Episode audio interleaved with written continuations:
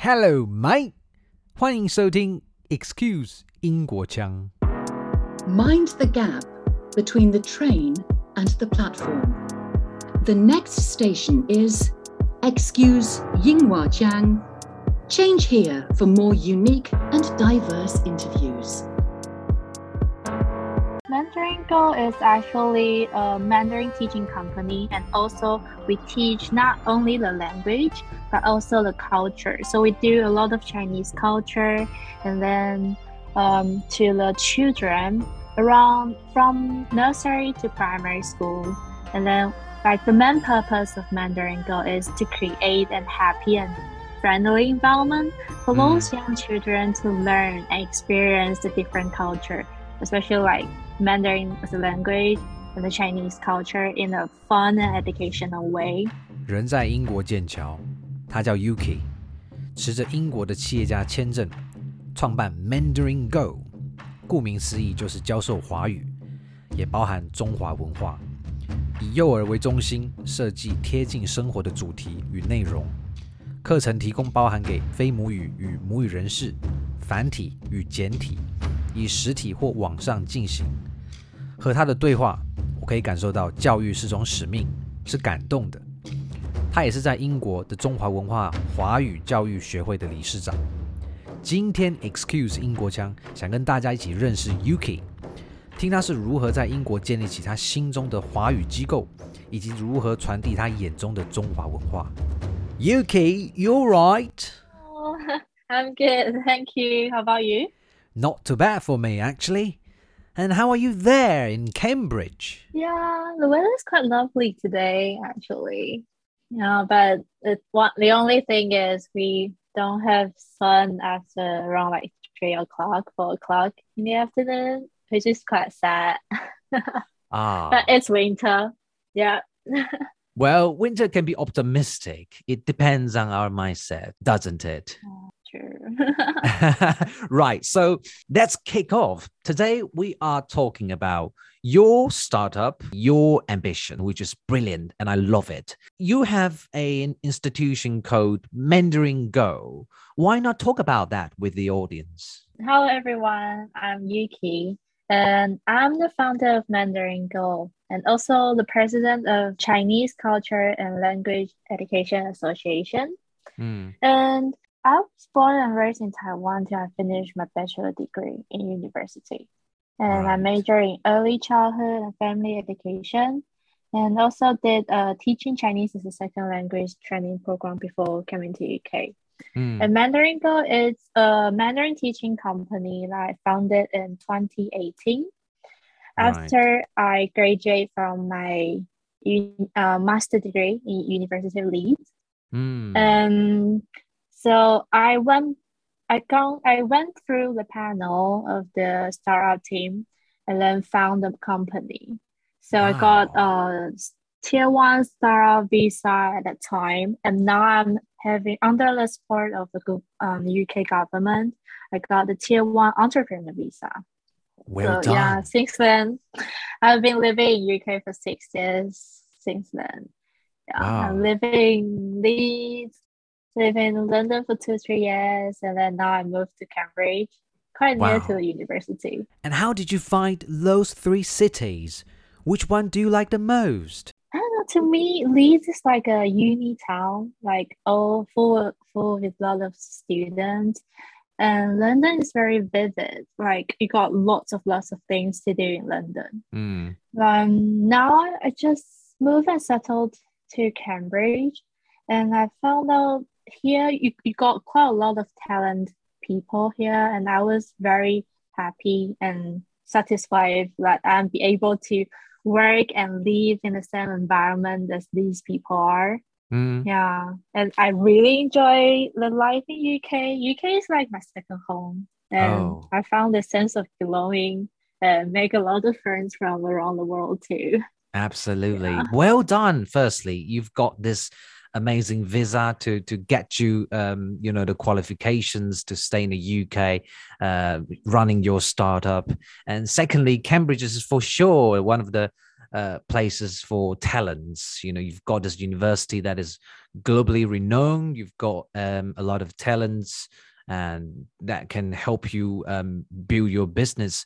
So why don't you tell us your passion? Because obviously uh, you've done some uh, training before in Mandarin teaching. Tell us more about that. Mandarin Go is actually a Mandarin teaching company, and also we teach not only the language but also the culture. So we do a lot of Chinese culture, and then um, to the children around from nursery to primary school, and then like the main purpose of Mandarin Go is to create a happy and friendly environment for mm. those young children to learn and experience the different culture, especially like Mandarin as a language and the Chinese culture in a fun and educational way. Right. So I think this come across with my background as I grow up in Asia countries as well. Mm. It's like I was born and raised in Taiwan, but I actually travel a lot. I've been to China, Hong Kong, Macau, Singapore, Malaysia, and some other Asia countries. Mm. So like I've went between China and Taiwan a lot since high school because my parents live in Shanghai and we have oh. our own family business in in China. Right. So like they are doing like um children clothing designing company industry, oh. and we have we even have our own brand named QB Bear, and it's a very cute image, and it like if you can recognize, it's also the main image of Mandarin Go's brand.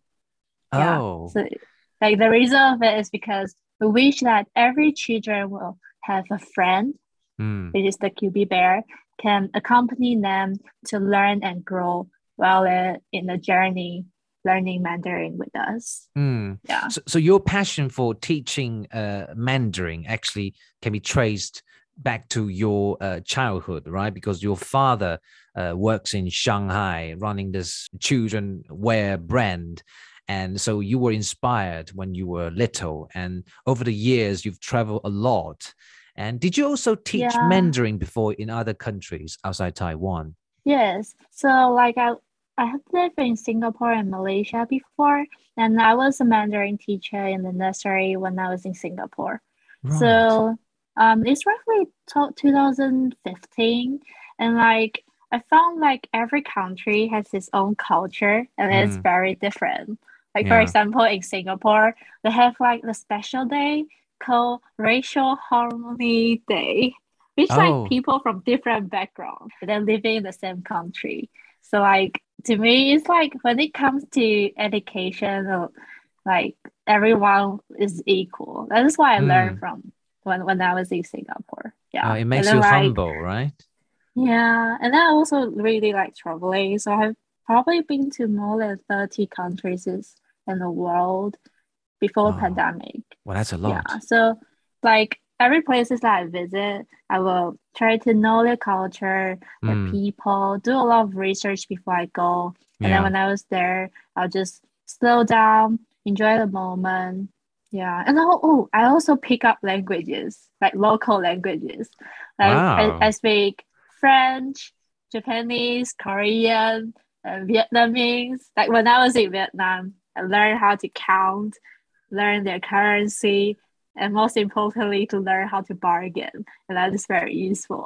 well, can, can, I call you a yeah. can I call you a polyglot? Mastering a lot of languages. Are you entitled to that? Like, I just feel like having like experience in those countries and learning mm. a new language, able to talk with people and then like to experience the local way mm. really like enjoy. I really enjoy that. And you also order your street food, bargaining with the street vendors, etc., etc. Yeah, so that makes me more open-minded, and then um, also make me more learn how to respect and em- embrace the different cultures, that all the differences that we are. Mm, yeah. Mm. So, with all your life experiences across different countries and tr- while traveling, uh, what is your philosophy of establishing this institution?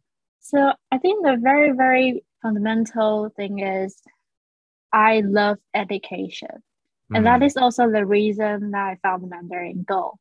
Because like whenever, even though sometimes teaching or preparing all the lessons could be quite a lot of work, and sometimes it could be really stressful. But Mm. whenever you you hear like children greeting to you in the, every morning, say "Good morning, teacher," and with a warm hug, it's just what very like heartwarming. Oh, And then, that especially when every time I enter the classroom, I feel Mm. uplifted and energized by my students. They, oh. they just give me a lot of energy, and that also drive me to establish my own company, Mandarin Go. Mm. I would say that um, the classes at Mandarin Go are very fun and energetic. Yeah, Mm. it's like we believe that we because like the students are quite young, and we believe that if they can meet a good teacher in their early age, they'll actually benefit for their whole journey of learning. So like that makes me want to share this belief and happiness and my passion for education to more teacher or like staff who work in this industry and then like hoping that we can also all grow together learn together as a community and then i think that is the the principle of why i i found mandarin go Mm. That's a beautiful goal you set forth. And um, speaking of, uh, you know, teachers for the right students, I want to ask you what, you know, the, the qualifications of your teachers are. I think like most most of our teacher are education related backgrounds Right. and like but the most important thing is you got the passion for teaching and you love te- children Mm. yeah so like yeah that is the very basic thing like Yeah. you have the passion of it but in addition we also wish our our teacher be able to design some teaching plans lesson plans like activities and learning materials etc Mm. yeah. but Mm. we also support our teacher a lot by having like group discussion. We like brainstorming together. We like helping each other like a sustainable system.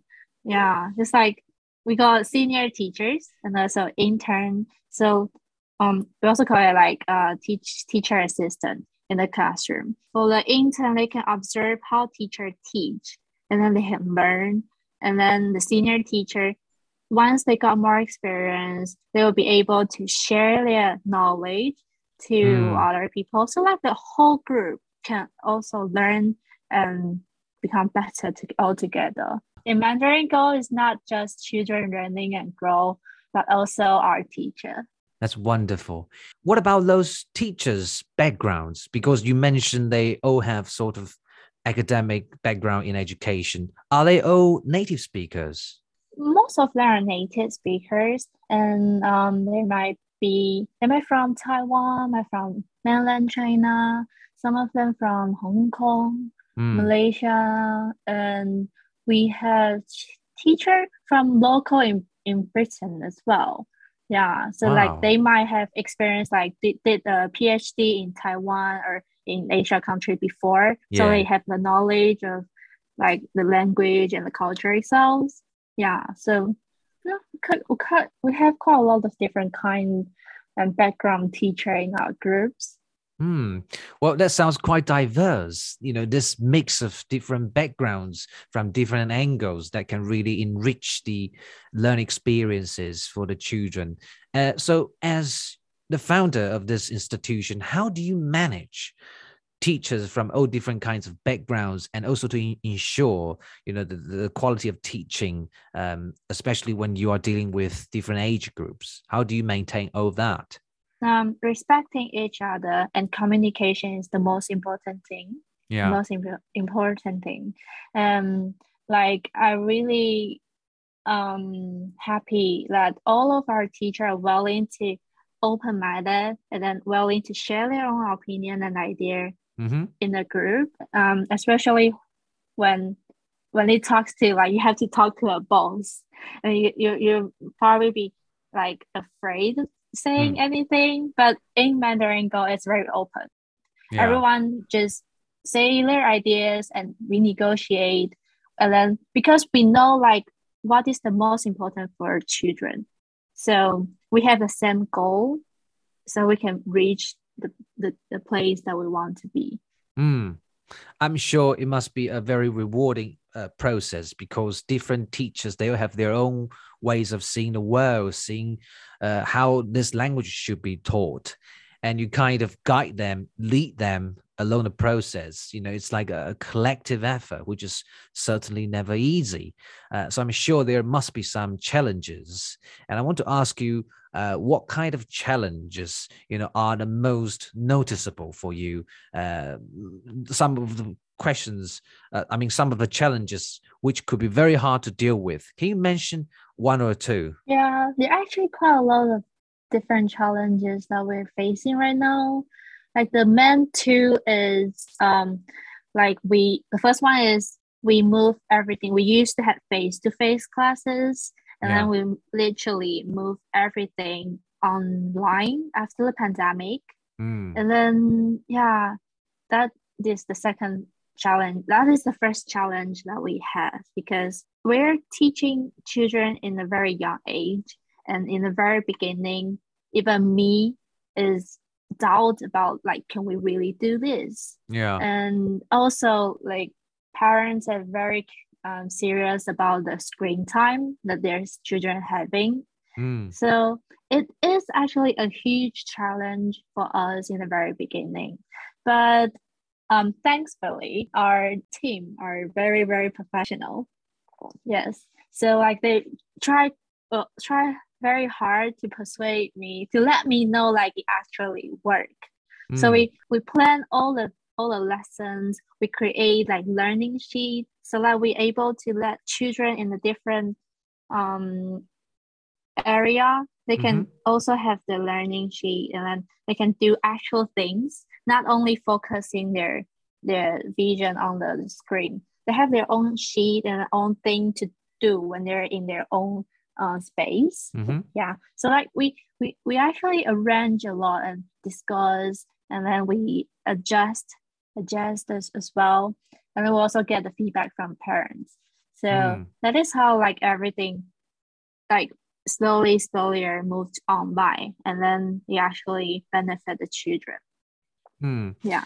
What about their um, initial reactions? Because you know a lot of people might assume that it is much harder for younger people like children to pay attention to you know the the person talking from you know from somewhere that is basically virtual. Uh, how how did you yeah. overcome that first hurdles? And then it became refined afterwards and then it was widely accepted by uh, parents and children. How, how did you first overcome the hurdles? I feel like it's a lot of communication we have uh like workshop for parents and then we're helping parents like how we can help children to learn in the benefit and in the efficient way. Yeah. And then we have like all the materials that we need parents to help us to prepare. So mm. like children when they're in their uh, in their room, they can be able to do all the works physically, like mm. like they like we are just next to them.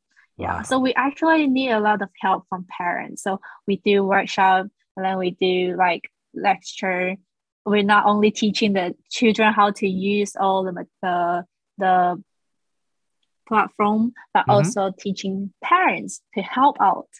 Yeah. Mm-hmm. And then like for example, when I say um they can actually do something their own space, it's like for example, when we teaching colors, and then we need to, we will say, hey, can you take something in red, 红色, to, for us? And then children will go and found in the room where is the red red things, then mm-hmm. they can take and show us. So something like that. Or like we're doing arts and crafts and then children can do actually do on their own desk. They don't have to sit still and then watching the screen, seeing teacher um, talking all the time. There actually there are actually lots of interaction mm. and then you can just be with other children and share things. Mm. Yeah. Yeah, I can see the model is very engaging and quite interactive.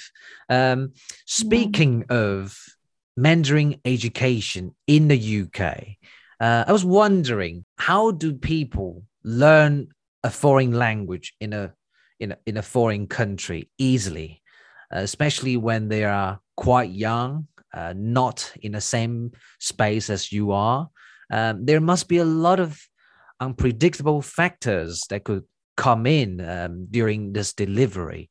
Uh, because let's say in Taiwan, if you if you are to learn French, uh, you need an environment, and if you if you can talk to your language exchange partner, um, it, it's probably not enough.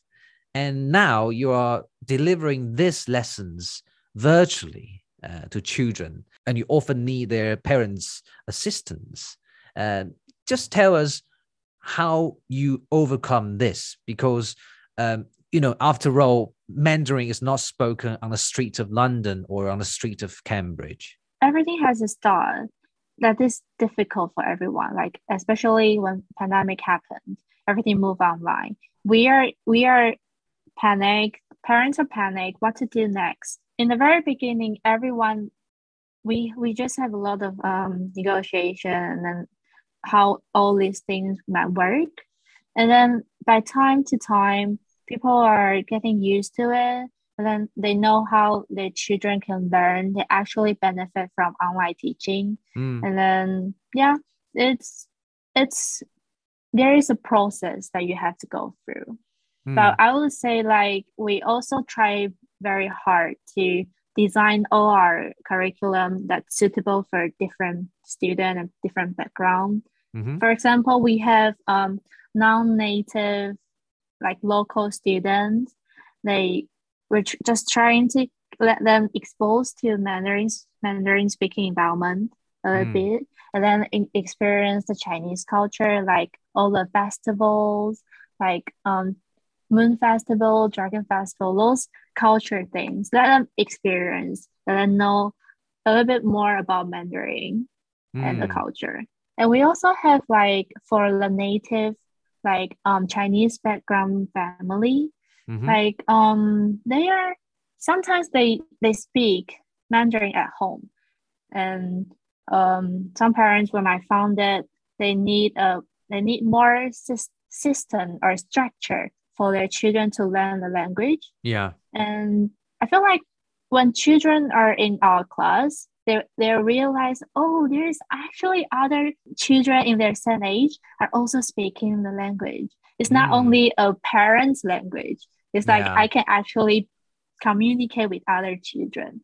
For example, yeah. like we have a kid from French and the other kids from UK. The kids from French, they, they don't speak English. So they're trying hard to express themselves in Chinese during the break time and I found it's very interesting. And some of the Chinese family, their parents might be second or third generation, mm. so they don't speak that much Mandarin at home. So like um that is also like why they're in Mandarin go to learn because they wish that they can continuing learning the language and knowing the their own culture. Mm. Yeah. Hmm. And I think well to mention is like we also provide we provide simplified Chinese and also traditional Chinese. So I think that is quite special because we will, based on children's needs, mm. to provide the things that actually benefit them and they will be able to learn and enjoy. Yeah. Yeah. What about children who are fond of calligraphy? Have you got any session for them? Yes. So like um we have lots of fun and educational um, courses like singing and dancing, arts and craft. And we also have like cool science and oh. like all the Chinese calligraphy. And yeah, we do it online as well. Mm. And in the in the camp, we have like holiday camp yeah. for them to join. So it's not like apart from the regular class we have every week, we, mm. we also do um, cultural events, festivals, and holiday camps. So right. like you got more options to to experience, to expose yourself to Mandarin and to, mm. to expose yourself to Mandarin and the Chinese culture. I suppose there are things that you can't really learn online. Um, so in terms of calligraphy, I would I would assume you have to really sit by the children and kind of guide them through the writing, um, right? Is that is that how it is delivered, or you can also do this virtually? Yeah, we actually do face to face events, like all these events in UK. Mm. So like we have lots of collaboration with the local primary schools, museums, Oh, that's wonderful. libraries. Yeah, and like community center. So like we have we are able to let more people to experience the culture locally. Mm. Like yeah, we have like fun fair, we have the workshop, we have yeah, Yeah. quite a lot of different events that going on throughout the year. Just out of my Yeah. curiosity, have you ever taken Yep. children into the British Museum and explained those those works in Mandarin? we're actually planning to do so like because like some of the museum in, in london in uk they actually have some chinese um, elements inside. And then we, we're trying to find out and then like give them a tool and like go out and see say wow there actually chinese people here in the uk before. Like all the history all the things that I, i'll be ha- really happy if i can like show the children and they might have more connection saying now yeah we do have some connection with the chinese society with asian countries something like that yeah Uh, I wish I could have had that education when I was little um, to really have this immersive experience of learning things. You are the manifestation of your institution, uh, Mandarin Go, because it seems you've put a lot of momentum, a lot of actions into your uh, courses, and children should never feel bored with it, really. When we look ahead towards the future, what do you envision the demands in Mandarin teaching in the UK or perhaps beyond your European continent? After all, Mandarin is a language that has been picked up uh, until quite recently. Um, but what I do know is Mandarin uh, is is a language that is quite popular nowadays because you know a lot of people speak it. Uh, inevitably, we will do trade with one another, and of course, Mandarin is also very rich in history. And if you go to the British Museum, you've got a lot of things to see uh, and a lot of characters, a lot of poems, uh, a lot of artifacts to to behold. Basically, it's, it's a very rich history. So, tell us what do you envision, you know, in terms of the trajectory of Mandarin teaching? i think like more and more people are interested in the mandarin and chinese culture and especially in uk the government even has the mandarin excellent program that Mm. encouraging more students and more teacher man, to teach mandarin Yeah. for the local student in UK. So like there are more and more bilingual school who teach Mandarin and English, and also Chinese school that established in the UK recently. Yeah. Mm. So I feel like the demand is rising. When there is demand, there is there is also need the supply, and Yeah. I realized there's not enough supplies in in in the country or in the worldwide because like even when we have a lot of good teacher they might still stuck in asia or not able to reach out it's Mhm. not um it, like they don't have enough funds to to travel abroad or they don't have information or student or Mm. client from online even though online they don't have enough information to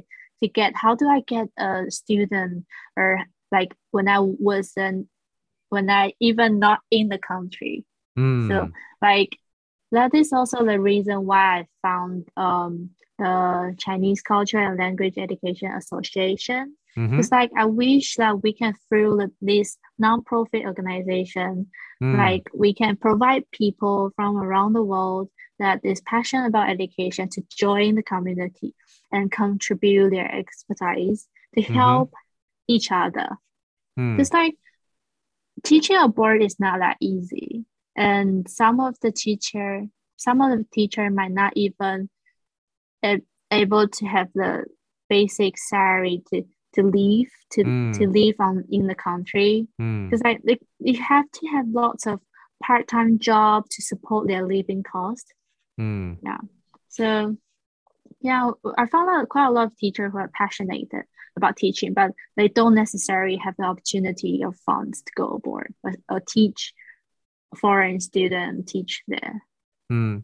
Yes. I can see that you've got a lot of ideas and you really put them into action by founding this association to help teachers uh, and also to uh, bridge that to the demands locally or or even the European continent because now internet is a place where everything is possible and you've got uh, all your remote teaching uh, tried and tested with a lot of children and parents satisfied with the services. So I think the future is bright.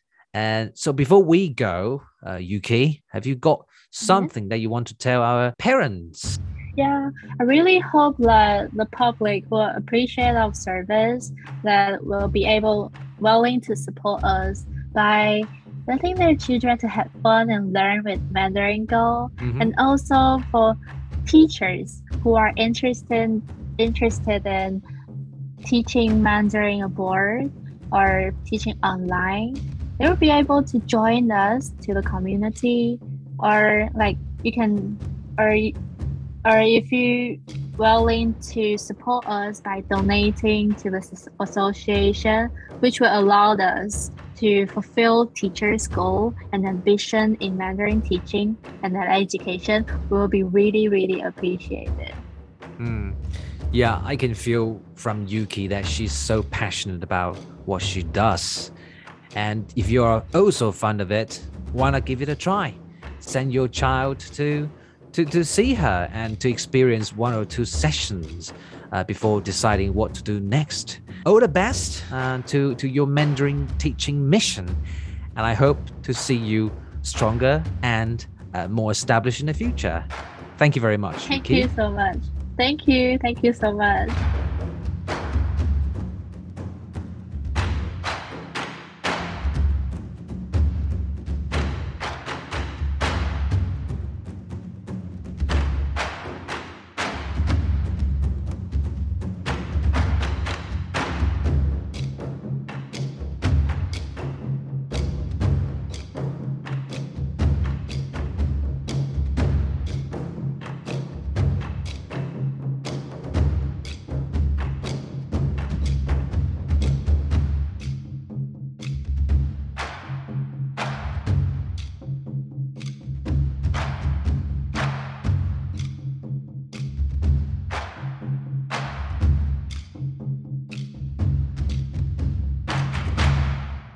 Hi there! Thank you so much for listening to Excuse 英国腔, your source of unique interviews from around the world. Cross cultural understanding starts where perspectives are heard. If you're fond of my interviews, I would be grateful if you could rate and review my channel on Apple Podcasts to show your support. If you're interested in joining other listeners who enjoy this channel, you could ask to join my Facebook group excuse Ingguo Chang. And of course, on Instagram, you can also follow me there. Until next episode, cheerio!